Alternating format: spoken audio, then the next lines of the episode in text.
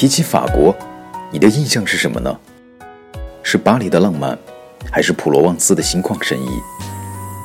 也许你去过法国，感受过法式浪漫；也许你不曾去过法国，觉得还挺遥远。的确，从距离上说，西安距离法国大约相距一万四千公里。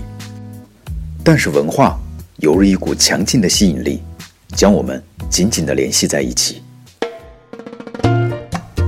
即便是第一次来到巴黎，只要沿着塞纳河游走，你就不会迷失。用走或者用游，请踏上这条巴黎文艺清新之路，留下最难忘的花都印象吧。法国的许多重要文物建筑都围绕着塞纳河两岸，如卢浮宫、荣军院、先贤祠、奥尔赛博物馆、爱丽舍宫、埃菲尔塔和凯旋门。塞纳河也孕育了许多世界著名的文化名人，也是巴黎这座文化名城的母亲河。巴黎圣母院所在的西带岛，曾经是卡佩王朝早起的王宫所在地。如今保留下来，可以参观以玻璃彩窗出名的皇家圣礼拜堂，以及法国大革命后被改建的巴黎古监狱。告白气球，全世界最浪漫、最容易让人想谈恋爱的地方。绝对是巴黎左岸。这首告白情歌充满浪漫的 R&B 情调，描述遇上爱情的悸动和甜蜜。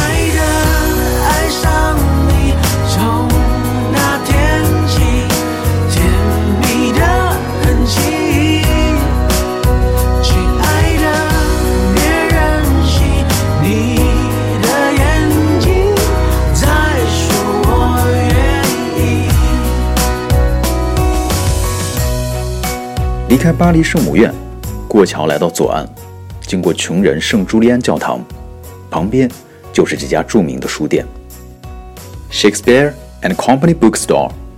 这个书店有很深远的文化背景，是英国文学爱好者必定朝拜的圣地。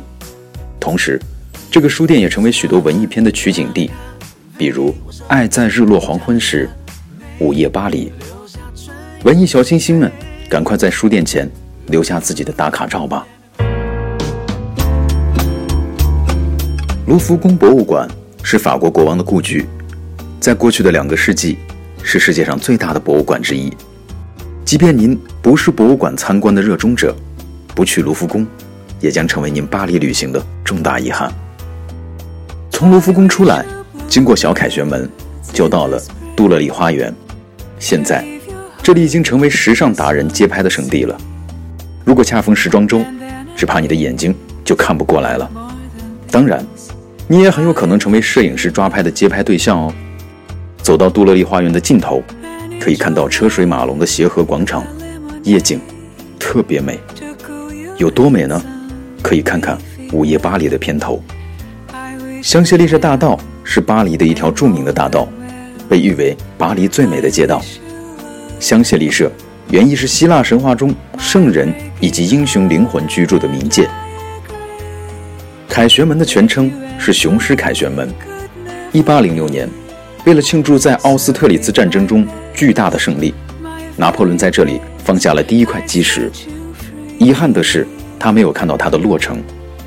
在他过世二十年后，法国人民在凯旋门下为他补办了葬礼。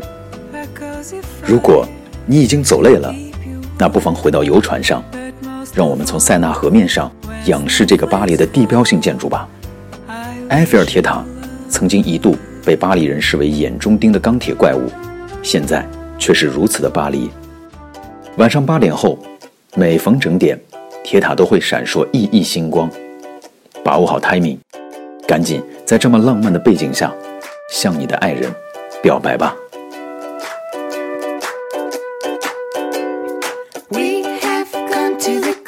In your old car. We have lost our way so many